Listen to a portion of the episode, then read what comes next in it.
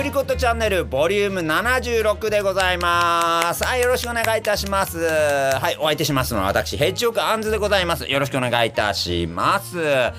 いえすいませんね。ちょっとねえっ、としばらくちょっとお休みいただいておりました。申し訳ございません。ちょっとね私事故に遭っちゃいまして。はいあの後ろからねツイートされまして。ちょっとね自宅療養を余儀なくされておりまして。スタジオにもねちょっと通うことができずにみたいな感じで。はいあのーもうね久しぶりにもう本当にそうだな。二十歳過ぎてこんなに長く休んだのは本当に久しぶりなんじゃないかなっていうぐらいな感じです。はい。ねもうねなかなかやっぱりねもうやっぱ大人になるとねお休みをするということもねなかなかねねやっぱ貴重なことになってきますのでもう子供の頃なんかはね夏休みなんかねやっぱ冬休みとかやっぱある程度のね定期的にね来るお休みがあったんですけどもねやっぱ大人になったらそういうわけにはいきませんからですね。ちょっとしばらくですねちょっと久しぶりにお休みをいただきました。はい。ということでですねちょっと元気よくはいやっていきたいと思いますのでよろしくお願いいたします。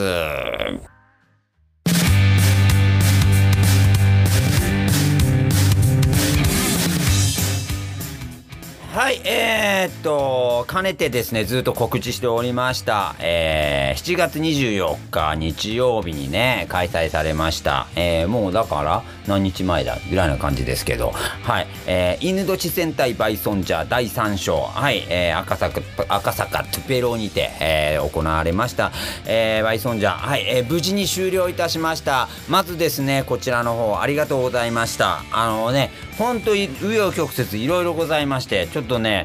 開催前開催前直前にねちょっといろんな大変なことあってですねはい大変だったんですがなんとかですね無事に終了いたしましてなんとかというよりすごく盛り上がりましたね。はいあのーやっぱり意地でもやっぱりねこのイベントをやっぱりショーとしてね成立させようというですねあのー出演者のね皆さんのと我々もそうですがの気合がすごく伝わったいいイベントだったんじゃないかなっていうふうに思います。あのですねもうこれちょっと本当に急遽だったんですけどねうちのねあのヘッジオークのリーダーの森崎氏がえーそう、えーうちのねメンバーの中では森崎さんと僕がえーっとあのコロナに感染しちゃいましてしばらくねちょっとねお休みしなければいけない状況で僕なんかはね事故も重なっておりましてねちょっとねもうこのちょっともうどうにもならないなみたいな状況だったんですが僕はねあのー7月24日の、えー出演には間に合ったんですが森崎さんの方が、えっ、とね、あのー濃厚接触者の類で、えーと保健所からストップがかかっておりまして、えー今回ヘッジオークからは、えー森崎さん、えーリーダー抜きというもうこれ本邦初の試みではないでしょうか、えートリオでの編成。今後もないと思いますね、えー森崎さんが普段歌ってる歌をね僕がギターを弾きながら歌うという形のトリオ編成の、はい、トリオのバンドとしてのショー。はい。そしてね、あのー今回ね、出演いただいておりました、えー出演予定でした、フラハさんのですね、志保さん、えー鍵盤を弾かれる志保さんも、えちょっと熱がね、発熱の方が、はい、えーやまないということでですね、今回は、えーと、フラハさんの方からはですね、え夏子さん、のみの、えー出演ということで、えーなんですが、えーレッドバイソンさんだったり、イチさんだったりが、えーギターをね、謎人間さんですね。謎人間さんが、えーバッキングのギターを弾いていただいて、うん、スペシャルゲストになんと、えードラマーのためぞうちゃんがですね、はい、来て、はい、素晴らしい本当にショーでございましたね。はい。ね、本当になんかね、あのーなんだろう、もうみんなで作ったってい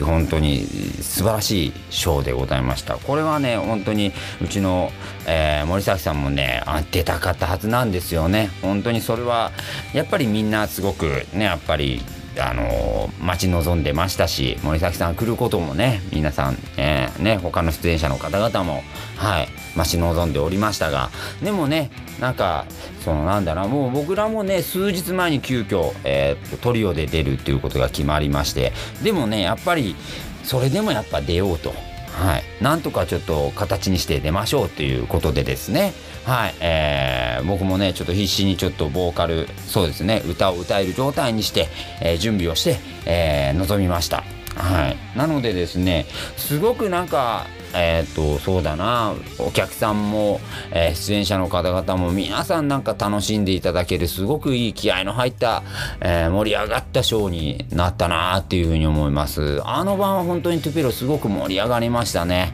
うん。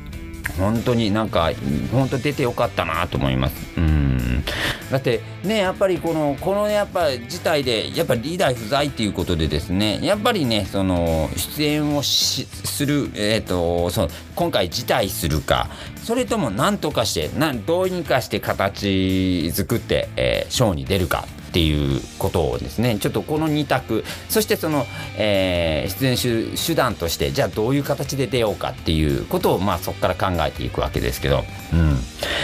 自体ということは選ばなくてよかったなっていうふうに思っております。うん。そしてね、やっぱり今後ですね、えー、まだまだですね、8月以降ヘッジホックライブございますので、そこにね、つながっていくいい系譜になったんじゃないかなっていう、うん、いい節目になったんじゃないかなっていうそんなショーでもございました、えー、出演の方々もですねすごくなんか素晴らしい方々でですね謎人間さんはいからスタートしました。謎人間 with タメゾウこれ謎人間のメンバーになるのかな？タメゾウちゃんね。はい。僕、あの、専門学生の頃からの同級生でございます。はい。もうなんか今日すごく久しぶり、今日じゃねえよ。今回久しぶりにすごくあったんですけどですね。はい。久しぶりやね、みたいなね、話して。はい。よくね、なんかツイッターとかではね、なんか飲んだくれてるツイートをね、上げてましたけど、まあなんかもう、この日もなんかもう、タメゾ出来上がっておりましたけどですね、もう、もう出演する、トップバッターで出演するときにもう酔っ払っておりましたんで。でもね、素晴らしいですね、本当に。あの謎人間さんすごくね、おしゃれな曲、ね、そう、なんかこう、なんだ汗まみれのおしゃれな録音っていうことをね言われてましたけどね。あの本当におしゃれなのに熱のこもった素晴らしいライブをね、はい、披露していただきまして。でその流れでそのまま、えー、フラハさんが出演するという形でしたんでしたけど今回ねあえなくね志保さんがね出演できないということで謎人間さんがねあのそのままギターそして、えー、タメゾウちゃんが、えー、パーカッション、えー、ドラムを叩いてくれてね。はい。なんかね僕浦野さん今回初めて見たんですけどね。うん。あこういった形もありだよねって思いながらね。はい。聞いておりました。すごく、うん、ショーとして素晴らしいショーでしたね。はい。そしてねその夏子さんの、えー、ボーカル最後にですねあのレッドバイソンさんが、えー、ギターでねそのバッキングを弾いていただいてね。そして、えー、幕を閉じて、そこから、えー、バンドのステージに切り替わるという形でですね、はい。そこから、えー、シャシカロですね、はい。ナポリさんですね。ほんとね、なんか、あの、もうね、ドツボなぐらい、うん、ロックンロールな、うん、今回だからヘッジホックもわりかし僕のね僕がボーカルギターでねその出演するっていうことでですねわりかしどっちかってったらミディアムテンポのロックンロールのナンバーを中心にちょっと持ってきましたので今回はこれはこれでねその質感としてはねなんかこう、うん、あの気が合うというかなそういうバンドが集まった感じだったのかなっていう感じですごくあありましたね。うん、だからこのシャシカロからヘッジホック我々が出演してそこからのラムジャングルへの流れっていうのはすごくなんかいい流れだったなっていうふうに本当に思いますしお客さんもすごく楽しんでいただいてましたねほんとびっくりするぐらい僕ら3人出ていってうんもう僕ら出ていった時点でもうねすごいコールを浴びねそうもう浴びることできましたしはいね。うんもうねやっぱやってる最中ももう皆さんのねもう楽しんでる姿っていうのを見るともう本当、うん、僕らもねあもう今日終わっててよかったなってことをすごく感じましたしうん。いい体験でございましたね。そしてやっぱりね、なんかこう、こういう時に、やっぱ僕もね、普段やっぱりヘッジオークではギタリストとしてね、その、ね、あの上手の方でギターをいつも弾いておりますのであのねあのボーカルっていう形やっぱバックコーラスっていう程度のものでしたので、うん、メインのボーカルを取りながらっていう形でヘッジオークで出るのは今回初めてでしたんですね。今回は本当にねあのリズム隊の後ろのベースのみえさんとドラムのサミーさんにねあの本当支えてもらったなっていうふうにもね思いますしお二方ともねやっぱねちゃんとコーラスもねやっぱり普段より、えー、2倍倍3倍増しぐらいでね歌ってくれてうんいいショーだったなっていうふうにすごく思います。でねやっぱりお客さんの皆さんも含めて皆さんもなんか温かく見守っていただいて、ね、何よりやっぱ楽しんでいただいてたなっていうことをすごく感じましたのでうんすごくなんかいいショーだったなっていうふうに思います。もうね次回ねなんかやっぱこの方々とねもうねまたちょっと一緒に対バンしてねあの対バンする機会がある時はねその時はねやっぱりね森崎さんも呼んでねねやっぱりいつものヘッジオークでね挑みたいなっていうふうには思います。はい。そして僕らの後にラムジャングル出てきましたね。ね、うん、もう、なんていうかな、本当にもう、王道の、王道のハードロック、王道のブルースロックというか、もうね、やっぱこう、いぶし銀というか、はい。もう僕ら、僕なんかが、もう大好物な、ね、バンドですね。バンドでしたね。非常にね、かっこいいバンドでしたね。はい。そして最後に、はい、大鳥で、はい、主催のレッドバイソンさん、はい、えー、ね、7月25日誕生日なのかな。はい。あの、日を明けまして誕生日だったんでね、あの、サプライズでケーキもね、用意していただいてて、はい。夏子さんの妹さんのお店なのかな。はい。はい、なんかケーキ用意していただいててすごくなんか本当にハートフルでアットホームでうんでもねなんかこうだらっとせず何て言うんだろうこう刺激をし合ういいイベントだったなっていうふうに思います。レッドバイソンさんもね、もう本当になんかユニークで素晴らしい、もうなんかすごい歌もね、なんかね、素晴らしい歌声をされてて、ね、うん、もう本当に素晴らしいロックンロールの弾き語りをね、うん、聞かせていただきましたね。うん、なんかやっぱ僕のなんかハートに残るライブでした。本当に。本当にね、ありがとうございました。うちからはですね、今回は犬年は、犬年は森崎さんだったので、はい、あの、犬年の人間がね、不在だったんですけど、でも犬年全体、バイソンジャー、あの、非常にね、あの、楽しませていただきました。またですね、あの、機会あればぜひぜひよろしくお願いいたします。ありがとうございました。ライブの告知を行かせていただきます。はい、えー、犬年戦隊バイソンジャー無事に終わりまして、本当にありがとうございました。すごく、えー、いい経験をさせていただきました。素晴らしいイベントでしたね。本当に皆さん楽しんでいただいたんじゃないかなと思いますが、えー、我々ヘッジオークまだまだ頑張っていきますので、はい、えー、次のライブですね、えー、8月になりますね。8月27日でございます。バーベーシックで行います。えー、これはですね、さあ、行こうライブでございますね。えー、7月に行いました、紀藤さんを招いて行いました、えー、さあ、移行ライブの第2弾になってますね。はい、えー、今回もですね、えー、紀藤敬吾を招いて、はい、やります。はい、出演が、えー、紀藤敬吾、そして、コンバーズ・ウィズ・チートス、そして我々ヘッジホックという形でお送りいたします。はい。えー、オープンが18時にスタートが19時、オープン夕方の6時、スタート、えー、7時という形になっております。えー、チャージが2500円プラスワンドリンクという形ですね。スリーマンライブになります。これは絶対に来て損はない。損はないというか間違いなく楽しくなるライブでございますので、はい。皆さんね、ぜひぜひ遊びにいらっしゃってくださいませ。そして翌月ですね、2022年9月18日日曜日ですね。はい。廊下音祭。はい。えー、というイベントを行います。はい。ライブハウス CB で行います。こちらも素晴らしいイベントになってます。オープンが17時、えー、スタート17時半、えー、オープンが5時のスタート5時半という形になっております。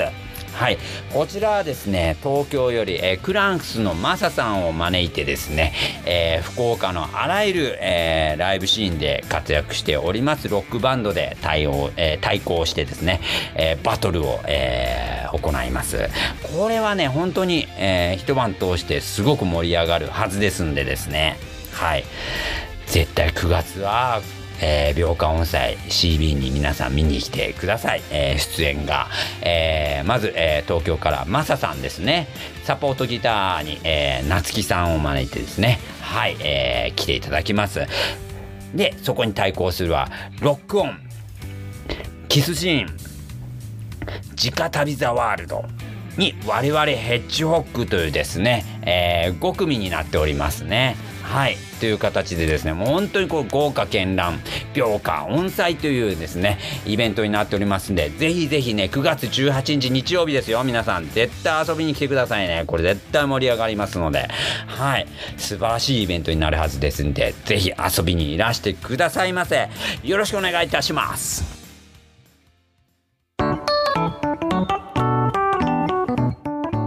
アプリコットジュークボックスのコーナー行かしていただきます。あのー、本日はですね、ちょっと満を持してっていう形で、はい、えっ、ー、と、もうね、僕がここで語るまでもねえだろうと思ってたので、あの、あまり話題にあえてあげなかった、えー、バンドをちょっと紹介させていただきます。というのがですね、ちょっとこの話にはちょっとね、あの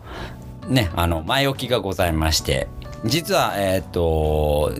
バイソンジャー、犬年戦隊バイソンジャーに出演させていただいてて、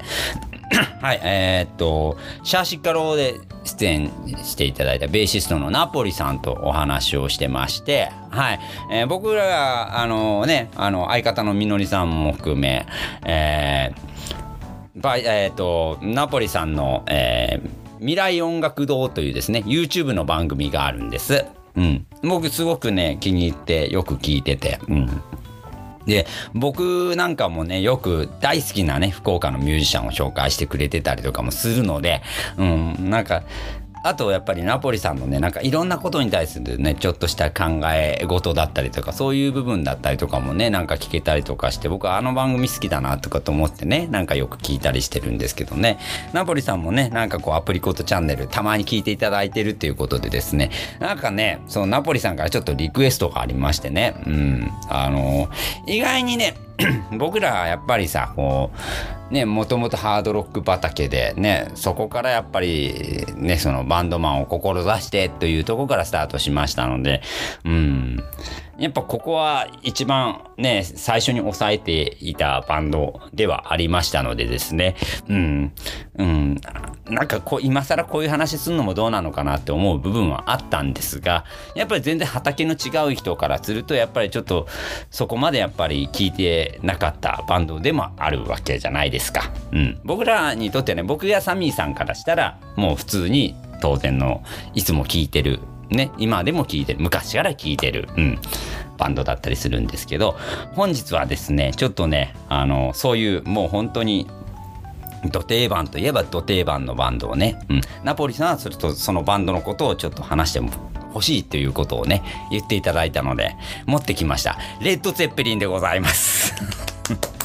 もうね、レッド・ゼッペリンに関してはですね、僕もう本当に個人的な、あのー、もうね、あの、話がたくさんございます、正直。うん。僕がですね、中学生、中2ですよ、本当に。だから中二病って言われるさ、よく言うじゃないですか、こう、多感な年頃ですよ、14歳の頃。13歳、14歳の頃が中2ですから、ちょうどその頃にですね、やっぱり、ちょうどその頃にやっぱり、その僕らの同級生の間でも、こう、バンドをみんな始めるわけですよ。楽器を持って、ね、その、ね、その、なんだ、えー、学校のね、教室にちっこアンプを持ち寄ったりね、うん、そうだな、吹奏楽部のドラムを借りたりとか、で、ドラムセットがうちにあるやつんちなんかも大人気ですよね。そこに集まってみんなでね、どんちゃかどんちゃか始めるとこからみんなスタートするわけじゃないですか。そういう時にですね、僕はね、あの、ギターを弾きたいっていうふうに、当時、なんかこう、なんだろう、あの、うすうすとこう思ってる野望がございまして、でも同級生にバカにされるわけですよ。やっぱり最初は何もできないわけじゃないですか。ギターなん、ギターも弾けないわけじゃないですか、最初は。買ったとしてもさ、ギター買ったんだ。でもこいつは何も弾けないもんねっていうバカにされてですね、僕同級生に。で、それが悔しくて、お家に帰るとですね、うちに僕7つ上の兄がいるんですけど、7つ上だから僕中学生でしょ ?7 つ上の頃にもう大学生なんですよね、うちの兄が。で、広島大学に通ってまして、で、まあ広島に住んでおりましたので、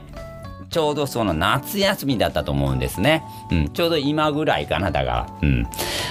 えー、トスに、えー、帰郷しておりましてうちの兄がね帰郷しておりましてあの僕はねその学校でもう絶対バカにさせないようなロックを聴かしてくれないかっていうことを僕のお兄ちゃんに言いましてはい。ただうちのお兄ちゃんはレッド・ゼッペリンを聴かせるわけですよ 僕に そこからでしたね。僕の人生が、うん、僕の人生が狂った瞬間でしたね。はい。中2で、中2の少年に聴かしてはいけない音楽でしたね。危険でしたね、本当に。はい。電撃が走ったというのはまさにあのことで、もうあれからずっと、うん、あれを聞いたあの瞬間から、うん、レッド・ツェッペリンのアルバムを何枚かこうね、山積みにして、レッド・ツェッペリンだったり、レッド・ツェッペリンだけじゃなかったんですよ。ジェフ・ベックだったりも持ってきてましたし、えー、そのうちの兄貴、クリームを結構進めてきたな。あと、もちろんなんですうちの兄貴はもともとビートルズやストーンズが大好きなので、その辺は抑えとけよっていう意味でね、やっぱそれも僕にレクチャーしてましたし、でも僕のやっぱりね、頭上にイカヅチがね、舞い降りてきたのは、やはりレッド・ツェッペリンだったんですよね。その瞬間からジミー・ページになりてえと 思いまして、レッド・セッペリンばっかり聞くようになってですね。はい。そう。うん、忘れもしないです。うん、一番ね、それの中で、うん、あの、僕に電撃を与えたのが、えー、そうですね、今日紹介します。レッド・ゼッペリン3だったんじゃないかなっていうふうに思うんですね。はい。あのー、レッド・ツェッペリンのオリジナルアルバム3枚目ですね。はい。割かしね、比較的どっちかといえば、えー、レッド・ツェッペリン1、2、3、4まであって、で、そこから、えー、House Use of the Holy、Physical Graffiti Presence、っていうふうにインスルジアウトドア、コーダっていう、えー、全部で9枚かな、オリジナル。コーダは、えっ、ー、と、ボンゾがなくなった後なんで、厳密に言ったら、えー、ボンゾ、えー、メンバーが生存してる間に出たアルバムが8枚。プラスライブアルバムだったり、もうブートレックなんか山ほど出る。いやもうだってもう世界中に影響を与えた、ね、もう、ジャイアントバンドですので、はい。もう、ブートレックなんて死ぬほどあるんですけど、はい。なんですけど、僕がやっぱり一番最初にドカーンってこう、影響を受けたのが、レッド・ツェッペリン3、移民の歌、イミグラントソングからスタートするレッド・ツェッペリン3でございました。はい。えっ、ー、と、とはいえね、これ70年にね、発売されてるんですけど、えー、そうだな、レッド・ツェッペリン1、2に比べると、わりかしどっちかってちょっとね、あの、おとなしめな印象を受けるアルバムなんですよね。アコースティックなサウンドが全面的に展開されてるアルバムになります。うん。で、そうだな、流れでいくとね、えっ、ー、と、もう、ヤードバーズというバンドが、アイドルのバンドがありまして、うん。そのヤードバーズというバンドから、えー、脱退したギター、えー、ジャードバーズというアイドルバンドのギターで活躍していたエリック・クラプトンが脱退して、えー、ブルース・ブレイカーズに参加していて、そこからもうね、エリック・クラプトン、皆さん知っての通り、もうギターの神様にどんどん召されていくわけですけど、えー、その後に公認に入ったジェフ・ベックというギタリスト、ヤードバーズでジェフ・ベックという、まあ、アイドルだったわけですけど、ジェフ・ベックもね、その、間もなく脱退していて、えー、スーパーギタリスト道にね、ロックのね、スーパーギタリスト等にどんどん、えー、這い上がっていきまして、で、えー、ジェフ・ベックがギター弾いてる時に、え、ベースだったり、サイドギターを弾いたりとかしてたのがジミー・ページ。うん。そのジミー・ページが、えー、まあ最後リードギタリストになるんですが、そのヤードバーズの、えー、ヤードバーズで最後の方でね、やってたナンバーもね、えっ、ー、と、そのままレッド・ツェッペリンでプレイしてたりとかもするんですけど、えー、そうだな、そのヤードバーズのメンバー、ジミー・ページ以外のメンバーを全員脱退させて、えー、新しいメンバーを、えー、入れて、もう新進気鋭のはい、えー、素晴らしいメンバーを集めて、えー、結成したのが、レッド・ツェッペリンなんですね。えー、なので最初はね、えー、なんだ、ニューヤードバーズとか、そういう言われ方してましたよね。レッド・ツェッペリン結成当初は。はい。えー、68年に結成ですね。僕が生まれる11年前でございます。はい。11年前の出来事なんですが、68年に結成されまして、えー、まず、えー、ボーカルがロバート・プラント。もうね、今となってはもうハイトーンでおなじみのロバート・プラントですよね。もうあの地鳴りが鳴るんではないかなっていう素晴らしい迫力のハイトーンボーカリスト、えー、なのに、えー、そうだな。ロートーンの低いところを歌ってもねすごくねなんかこう重みのある、えー、なんだろう情緒漂う漂う、えー、歌を披露してくれてました。ロバート・プラント。うん。それに、えー、そうだな、ベーシスト、ジョン・ポール・ジョーンズ、ジョンジーって言われますね。はい。素晴らしいベーシストなんですよね。はい。えー、もう、本当にね、もうあの、レッド・セッペリン、素晴らしいテクニックを持った、えー、バンドですので。そして、ドラムス。はい。ジョン・ボーナムですね。もうもう、今やもう世界一有名なドラマーなんじゃないですか。ボンゾですね。はい。はい。ボンゾとして。あの、やっぱり迫力のドラムっていうのはね、やはり、えー、ロックのドラマはやはり皆さん、皆さんやっぱ影響を受けてるんじゃないかなって思う。もう本当にロックのお手本って言われる、えー、ドラマーですよね。はい。に、そうですね、リーダーのジミー・ページがギターとして、はい。ギター兼リーダー、プロデューサーですね、もうね、レッド・ツェッペリンのプロデューサーです。はい。そして、えー、世界中のロック小僧に、ね、もう、そのレッド・ツェッペリンという名の黒魔術をかけた、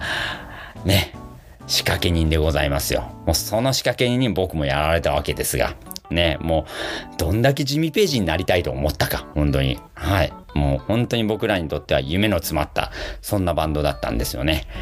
ね60年代後半からですので、どっちかといえばね、その、まあもちろんハードロックの原点という意味では一番、そうだな、あの、評価されやすい、ね、バンドではあるんですが、えー、当時としてはね、そうだな、まあ著作権の問題とかがちょっと曖昧だったりする部分もあったんですが、どっちかといえば、レッド・テッペリン、えー、ライブでの展開でもそうですが、えー、ブルースの曲なんかをね、えー、そうだな、ブルースってもともとさ、デルタブルースなんか特にそうですが、えー、こう弾き語りのね、スタイルみたいな感じで、ね、こう、ブルースギター、アコースティックで一本で鳴らすようなね、うん、あの、ロバート・ジョンソンなんかそうですけど、うん。そういう、あのー、もともとはそういう音楽だったのが、えー、大きな会場で鳴らすようなね、ハードな、えーえー、ものに、ブルースのロックが変化していく。それがなんかハードロックの原点だったような気がするんですね。なので当時としてはまあ、レッド・ツェッペリもそうですし、当時そうだな、えー、クリームなんかもそうですよね。大きな音を鳴らすブルースロックバンド。えー、グランドファンクレールロードなんかもそうなのかな。僕がよく紹介するフリーもそうですね。えー、あとそうだな。ジェフベックがよくだからそれこそ、えー、ジェフベック絡みのそのそれこそまあジェフベックグループもそうですし、えー、そうだな。初期のジェフベックグループ、えー、ロッド・スチュアートだったりとかロンウッドだったりとかがねエインズレー・ダンバーだったりとかが一緒にやってる、えー、ジェフベックグループもそうですね。あの辺もそうですよね。だから、だからカクタスとかもそうですよね。カーマイン・アピス、ティム・ボガートの、えー、名リズム体コンビですね。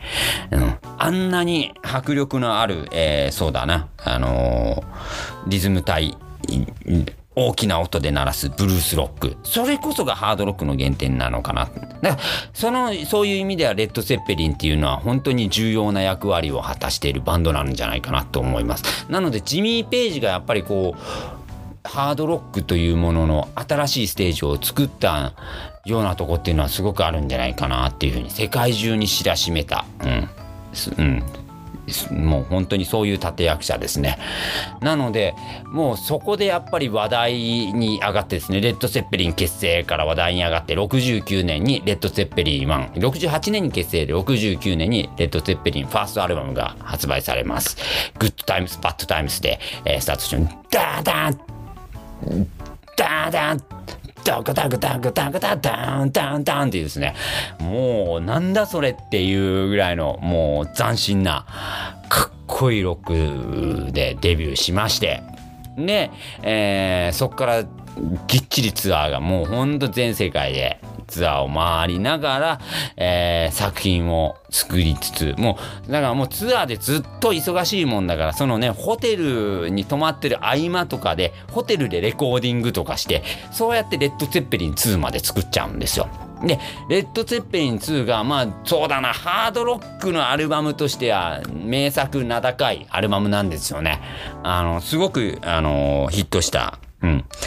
もう斬新な、いわゆる大きな音のブルースロックバンド。まあ、いわゆるハードロックの王道。うん。あのアルバムの中には本当にハードロックのね、なんだろう、いろんなものが詰まってまして、うん。ジミー・ページのハートブレーカーの長いギターだけのソロが詰まってたりとかね。ボンゾのドラムだけのドラムソロが長く続くモディ・ディックだったりだったりとか。うん。ね、もちろん胸いっぱいの愛をでスタートして、あの名作のね、リフでスタートするあの感じもですね、全部含めて、あれぞハードロックなのかなっていう名作をね、うん、残してくれまして、うん。このレッド・ツェッペリン2の特集もね、ちょっとね、またちょっと別の回にしていきたいなと思うんですが、えー、そのね、もう本当に多忙な中でね、その作り上げたレッド・ツェッペリン2、そしてレッド・ツェッペリン2アルバムを、えー、引っ提げてのツアーを回った終盤、もう69年終盤で、えー、ちょっとやっぱりメンバーも、もう関係者の方々も疲労困憊で、うん、ちょっと一旦ちょっと休業しましょうっていうことで、田舎のコテージに、えー、ボーカルのロバート・プラントとジミー・ページがね、えー、田舎のコテージの方に一緒に泊まって、えー、ね、田舎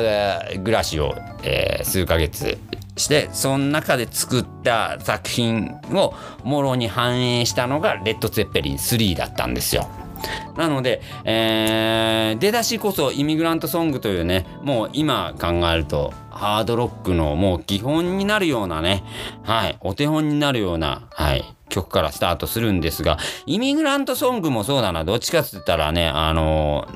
ー、ちょっとやっぱその、なんだ、ネイティブなニュアンスの、えー、歌詞の曲なんですよね。だから、全体的に歌詞の内容も含めて、えっ、ー、と、伝統芸能というか、そういうニュアンスが強いアルバムなんですよ。レッド・ツェッペリン3っていうのがですね。はい。なので、えー、例えばそうだな、えっ、ー、と、例えるならば、ギャローズ・ポールとか、そうなんギャローズ・ポールなんか特にそうなんですけどもともとちょっとこの民謡として歌われた曲をちょっとブギー調にして、えー、アコースティックのフォーキーなサウンドで、えー、表現してるそういう、えー、曲も中に入ってたりとかですね。なので全体的に、うん、大自然に囲まれてそこからのインスピレーションで作り上げたという、えー、ニュアンスのアルバムなんですよね。なのでね、なんて言うんだろう、あの、いわゆる僕らが感じてる、なんて言うのかな、この和製フォークというか、そういうニュアンスのフォークとはまたちょっと違う、うん。あの、すごく独特な感じの、うん。うん、アコースティックサウンドが聴けるそそこを母体にしたもう。でもねなんかこのニュアンスが僕はレッド・ツェッペリンの世界観なのかなっていうふうに僕思うんですよね。なので僕レッド・ツェッペリン作品いっぱいありますけどオリジナルアルバムだけでも8作さっき言いましたコーダ入れたら9作ありますけどその中でもやっぱ一番聴いてるんですよねレッド・ツェッペリン3がですね。うん。すごくあのー、なんだろうな味わい深い作品なんですよ。うん、でボーカルもねあのー、すごくハードロックの曲ではバーンと張り上げるような曲もありき、えー、ね、ジミー・ページの、ね、その、もう、すごく変則的なチューニングのアコースティックサウンドに乗せて、叙情的に歌うニュアンスの曲もありき。うん。僕はね、この、このレッド・ツェッペリンがまたすごく好きで、はい。なので、あのー、これはね、なんか、あのー、ぜひ、時代を超えて、もうもう時代もだいぶ超えてますけどね、70年に発売されてるアルバムですからね。うん。僕が生まれる前ですので、あのー、ぜひ時代を超えた名作としてちょっとこれは味わっていただきたいなっていうはいそんなアルバムです僕が一押ししますレッド・ツェッペリン3でございますでもねアートワークはどうやらねちょっとねジミー・ページも、えー、ちょっとうん、酷評をしてる、あ、なんかちょっと満足いかなかったアートワークらしいんですよ。僕はアルバム自体がすごく好きなので、アートワークも含めてもうね、その、なああの、レコードジャケットですね。そういうのも含めて僕大好きなんですよ。レッド・ツェッペリンの。もう、あのレッド・ツェッペリン3のあのロゴがすごく好きなぐらい僕、もうすごく聴いて、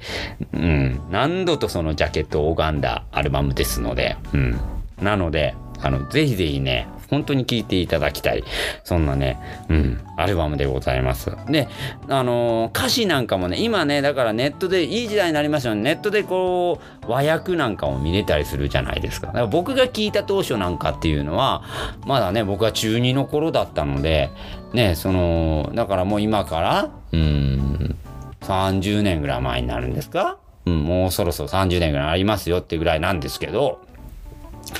うん、そんなネットとかね、なかった時代ですので、うん、なかなか和訳なんていうのもね、なんかたどり着けずに、うん、なんだろう、この世界観はっていうところに突入しまして、うん。で、僕はそっから、レッド・ツェッペリンオタクに入り込んでいっちゃって、えー、見事なぐらい、まあ、同級生にはバカにされなくはなるんですけど、うん、そこはめでたかったんですけど、逆に友達をなくすというですね。レッド・ツェッペリンをやっぱり聞く同級生ってなかなかやっぱ当時はね、いなかったんでですね。うん。僕らの周りにはなかなかいなかったので、うん。やっぱりね、この世界観というものに魅了されまして、はい。あのー、すごく影響を受けましたね。はい。タンジェリンとかもですね、すごく、ほんとなんだろうな。うん、タンジェリンなんかでボンゾがね、スッて入ってくる感じがね、すごく気持ちいいんですよね。おとなしい感じのね、あの、フォーキーな曲なのに、うん。っていうのは、このね、レッド・ツェッペリンの、このなんだろう、えっ、ー、とね、ちょっとフォーキーな世界観っていうのは、実はね、レッド・ツェッペリン2、前作のレッド・ツェッペリン2にちょっと垣間見れるんですよ。レッド・ツェッペリン2っていうのは、前編どっちかというとハードなナンバーだったり、えー、セッションワーク的な、えー、ニュアンスの、えー、曲が多い、えー、アルバムだったんですよね。えー、っていうのが、そうだな、胸いっぱいの愛をなんかではもう、もうね、もう、いわゆるロックのリフの、ど定番のね、はい。そしてポンズの、えー、ね、ド迫力の、えー、ドラムが聴ける。そんな、えー、ね、その、作品からスタートしまして、うん。What is and What should never be とかはもう、もうね、あの、セッペリのいわゆるセッションを楽しめる、そんなアルバム、ね、そんな作品、というふうにどんどん続いていって、うん、レモンソングではね、ね、あのー、ね、もともとはなんかそのハウリンウルフとかからの、えー、影響が強い、えー、ブルースソングなんだけども、えー、ね、いわゆるわゆるその、どでかい音のブルースバンドですので、さっき言いました通り、うん。そういうニュアンスの曲から入っての4曲目で入る「サンキュー」なんかはですねちょっとねなんだろうそうあのこの4曲目の「サンキュー」だったりとかそうねえー、ランブルオンそうだな8曲目かなリビング・ラビング・メイドの次のランブルオンなんかでもそうですけどちょっとおとましめに落とすトーンというか2の中でも落とすトーンっていうのが3への系譜になってるのかなっていう感じもちょっと見受けられるんですよね。僕として。だからなんかちょっと続きものとしてレッド・ツェッペンに2からもう本当に多忙にツアー回りながらホテルの中で書きましたホね、ホテルに泊まってる最中にレコーディング機材を集めてレコーディングしましたみたいな作り方をしたアルバムから一旦ちょっとそうだコテージに泊まって作品作りをじっくりやって作り上げたレッド・セッペリン3というなんかこのなんだろうな続きものとしてそして、えー、そのなんだろう2とすごくなんつうかな、うん、オーセンティックで都会的な2と、えー、熟練された3との対比とのなんかこう、楽しみ方っていうのかな。だから、レッド・ツェッペリン2と3っていうのは、なんかこう、まあ、1からそうなんですけどね、なんかこう、いっぺんに楽しんでほしいなっていう感じはするんですけど、まずでも僕はこのレッド・ツェッペリン3というものが、うん、なんか味わい深くて、うん、好きなんですよね。なので、ぜひ、ちょっとこう、レッド・ゼッペリンをよく知らないんだよねっていう方は、3から聞いていただく。そして2に入っていって。そしてね、えっ、ー、と、レッド・ツェッペリン4っていうのが、おそらくレッド・ツェッペリン史上一番売れたアルバムなのかな。名作として名高いですよね。天国への階段なんかも入ってますからですね。だから、天国への階段のあのドラマティックなあの演出だったりとか、あの流れなんかっていうのも、うん、3からのあの系譜を引き継いでからの4なのかなっていうふうにも思いますね。うん。だからなんかやっぱり3を通して、まあ4になってよりまたハードになるんですけど、ブラックドッグとかが入ってきますからですね。ロックンロールとか入ってくるので、なんかあの流れ、やっぱ3の一回やっぱりその、フォーキーなアコースティックサウンドを聞かしてからの方なのかなって思うので、なの僕としては、なので僕としては、そうだな、レッド・ツェッペリン2、3というのを、もうすごく聞いていただいてからの方。っていう風な流れっていうのがいいのかなっていう風に思います。そして後期のツェッペリン流れてくるんですけど、後期のツェッペリンはまたね、すごく斬新な試みをいっぱいしてくるんですよ。ハウス・イズ・オブ・ザ・ホーリーから、えー、フィジカルグラフィティになると2枚目に、2枚組になりますよね。フィジカルグラフィティがまた素晴らしい。うん。そしてプレゼンス。はい。アキレス・ラストスタンド。はい。で、のインスルージ・アウトドアっていう流れになるんですけど、あのー、レッド・ツェッペリンはね、本当にそう。だから初期の、そうだな、2、3っていうあたりを、はい、あのー、聞いていただく、聞いていただいてからのスタートが、やっぱりレッド・ツェッペリンにはまりやすくなるんじゃないかなっていうふうに思います。これでね、本当になんかその、世界中に、えー、ジミー・ページという、ジミー・ページがかけた黒魔術の真骨頂なんじゃないかなって思います。うん。ちょっとおこぼれ話としてです。僕はね、えっとね、あのー、これね、えー、そうだ、福岡が、え、生んだ、えー、ジェイソン花山さんっていうですね、ドラマーに、えー教えてもらって、よくよく聞くと、あ、ほんとそうだと思ってね、ちょっとびっくりしたエピソードでございまして。えー、ジェイソンさんはもう、レッド・ツェッペリン、僕なんかよりも本当に熟知しておりまして、もうね、長年、ゼッペリンを愛してるね、方でしたので、うん。いろんなことをね、僕もね、花山さんにいろんな情報を聞いたりするんですけど、このレッド・ゼッペリン3に関してはですね、Since I've been loving you 静かなシーンとドカーンって盛り上がるシーンのね、そのダイナミクスを楽しむタイプの曲なんですが、静かなシーンでですね、よくよく耳を澄まして聴いてると、ボンゾがですね、えー、っと、バスドラムを打つタイミングで、ちょっとバスドラムを打つタイミングとずれてですね、ひょっていう音がね、聞こえてくるんですよ。金具みたいな音がね、ひょ、ひょって聞こえてくるんですよ。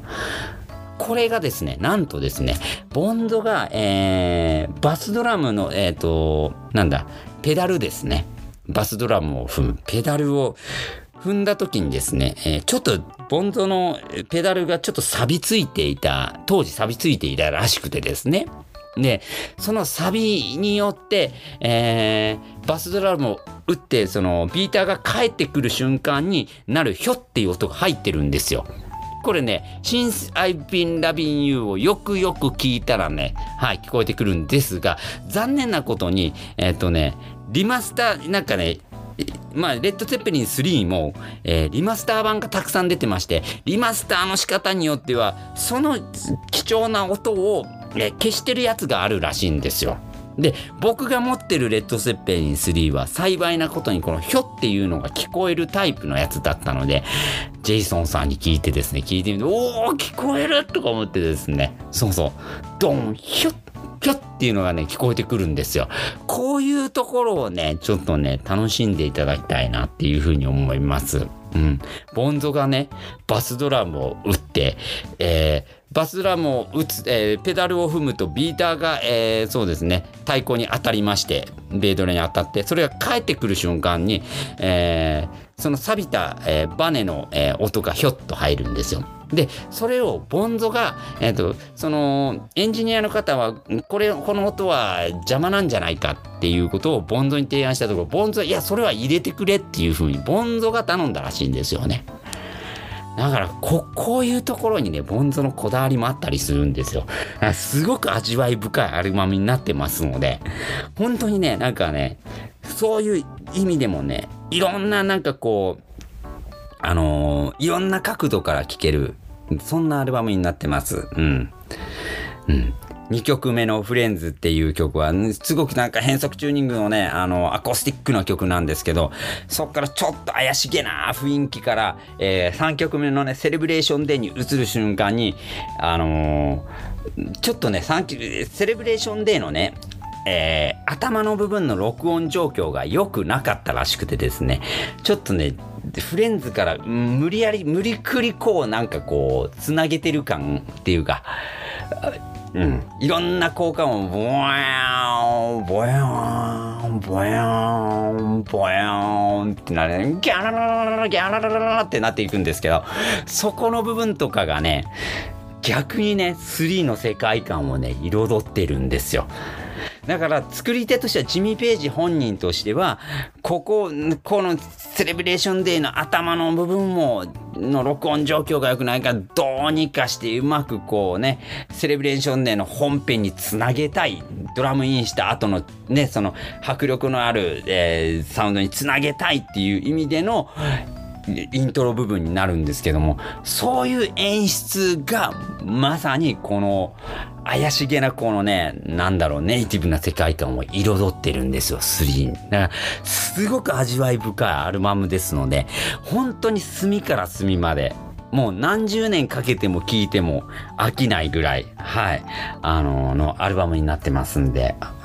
あの、味わっていただきたいなって思いまして、今日はね、レッド・ゼッペリン3を僕はあえて持ってきました。今後ですね、そうだな、レッド・ゼッペリン2だったり、4だったり、1だったり、えー、ハウス・イズ・オブ・ザ・ホーリーだったりとか、フィジカル・グラフィティだったり、もうそんなもん知ってるよって、僕な、僕なんかより全然知ってるよっていう諸先輩方たくさんいると思うんですよ。福岡にもたくさんいますよ。いますけども、ナポリさんが言っていただいたように、レッド・ゼッペリンの特集をしてくれっていうのがね、リクエストがね、あったりしますのでね、僕の熱も込めまして、ここにはですね、ね、ちょっと紹介させていただきたいなと思いますので、今後ね、レッド・セッペリンもちょっと開けていき,、ま、いきたいなと思いますね。本日紹介しましたのは、レッド・セッペリン3でございました。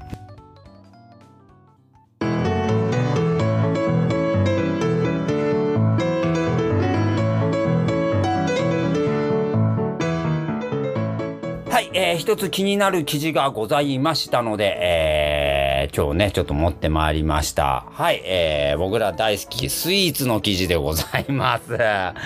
い、ね、おなじみでございます。僕ら甘いもん大好き男子でございますので、はい。えー、今ですね、えー、7月の末からかな、はい、セブンイレブンで発売しております。これおすすめでございます。イタリア栗のモンブランでございます。もうすごく本格的なんですよね、作りがね。えー、まあそのはず345円もします。ますんで、税込みでですね、345円。はい。もうね、もう、見たら絶対食べたくなる、これは。これは卑怯だっていうぐらい、もう、もういわゆるもう栗のモンブランなんですけど、もうすごく本格的なんですよね。今、コンビニスイーツすごいですよね。熱いですよね。さすがにね、やっぱり400円近くするだけあるなっていうふうには思うんですけど、はい。これがですね、もうしつつこすぎず、うん、素晴らしい味わいなんですよ。うん、で、すごく、なのに贅沢というですね。うん、で、ここでちょっとね、特集してたんですけど、なんとこれなんか、えっ、ー、と、測っていただいてて、えっ、ー、と、重さが 86g なんですよね。はい。という、ちょっとふんわり系のですね。はい。はい。えー、そういう、えー、モンブランになっておりまして。うん。で、なんかね、そう、なんかやっぱ甘いもんを食べるってなるとさ、僕もすごく気にするんですけど、あのー、なんだろう、こう、摂取カロリーとかさ、いや、甘いもん食うんだったら気にしちゃダメだろって言われるんですけど、やっぱ気になるじゃないですか。で、あの、やっぱりスイーツ、あ、これ美味しそうだな、うわ、これ食べたいなって手に取って、やっぱまず裏面見ちゃうんですよ、僕も。摂取カロリー、熱量、何キロカロリーぐらい、あ、やばい。これ食べちゃうとちょっと、ね、後々ちょっとね、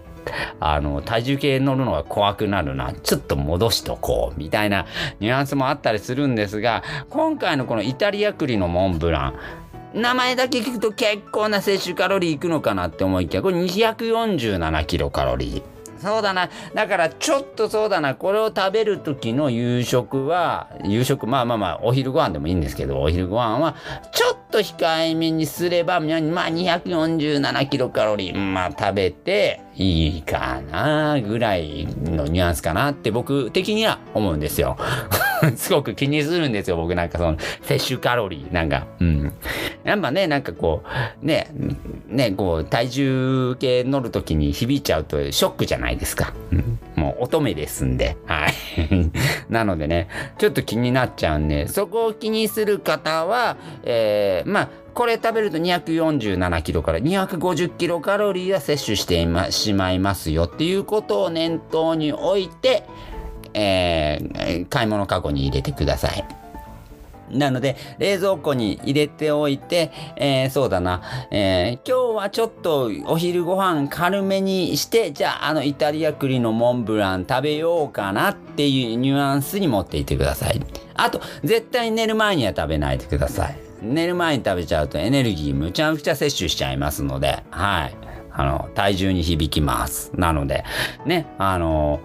そうだな。できればお昼がいいんじゃないかなって思う。午後からのね、その、午後からまだお仕事するとエネルギーね、使いますので、ね。やっぱりね、こう、なんだろう、カロリー摂取っていう部分に関しては気になるわけじゃないですか。でも、それでもやっぱりね、なんかこう、甘いもんは食べたいんですよ。うん。で、セブンイレブンからね、もう一つね、札幌ロマンテンカシュチョコモンブランっていうのもございまして、これもね、僕これまだ食べてないんだけど、これほんと食べたいんだよなただね、これはね、一つ、ちょっと危険なんですよ。摂取カロリーが317あるんですよね。とね、うん。で、でもね、紹介を見ると、ほろ苦いカカオ味などのバリエーション豊かなチョコレートの味が楽しめる大人味のスイーツ。これは食べたいじゃないですか。これ僕としても食べたい。食べたいんだけども、317か。っていうところなんですよね。これは飯省くべきかなとかってね、いろいろちょっと考えたりとかして。まあでもね、甘いもん食べてご飯食べないっていうのは、あんまり体にはよろしくないので、僕もおすすめはしません。ご飯はちゃんと食べてください。ね。ちゃんとね、体のことは気にされて、ね、健康的に、えー、そうだな、えっ、ー、と、甘いものをね、摂取してください。うん。で、やっぱ食は楽しむっていうのがね、やっぱり一番やっぱり大事なことでしょうからですね。スイーツもですね、あの、皆さん楽しんでいただければなと思いまして、今日はですね、セブンイレブンから、えー、イタリア栗のモンブラン、そして、えー、札幌ロマンテカーシュチョコモンブランを紹介させていただきました。ね、あの、ちょっと摂取カロリーのことはね、皆さん気にしてくださいね。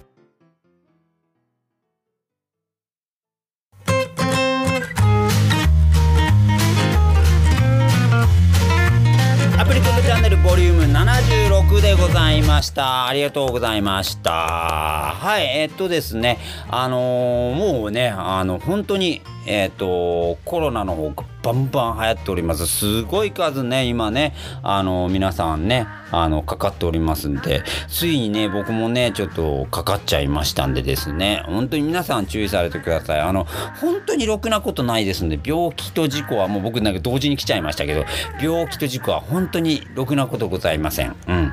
そしてやっぱね、それに備えて、やっぱりいろんな保険だったりとか、いろんなものもちゃんとね、やっぱり皆さんね、あのー、あの、やっぱりね、ちょっととあの考えていただきたいなっていうことは今回すごく思いました僕本当にねあの生命保険もそうですしなんか保険にすごく助けられたなっていう部分今回ございますのでですね。はい。もちろんならないことが最前提です本当に。はい。なので予防皆さんねあのねあの最新の予防をされてください。うん、そして、えーと、まだまだ暑い日が続きますのでですね熱中症対策ですね。あのぜひぜひねあの皆さんされてください。お体の方はね崩されないように。はい。そしてねあの我々ヘッジホークライブねまだまだバンバンやっていきますので皆さんね元気な姿で会いましょう。はい。ね、来月はですね、8月27日になっております。ね、さあ、以降ライブになってます。皆さん元気にお会いしましょうね。ということでですね、アプリコットチャンネルボリューム76でございました。お相手しましたのは私、ヘッジホグ、アンズでございました。ありがとうございました。はい。では皆さん、ごきげんよう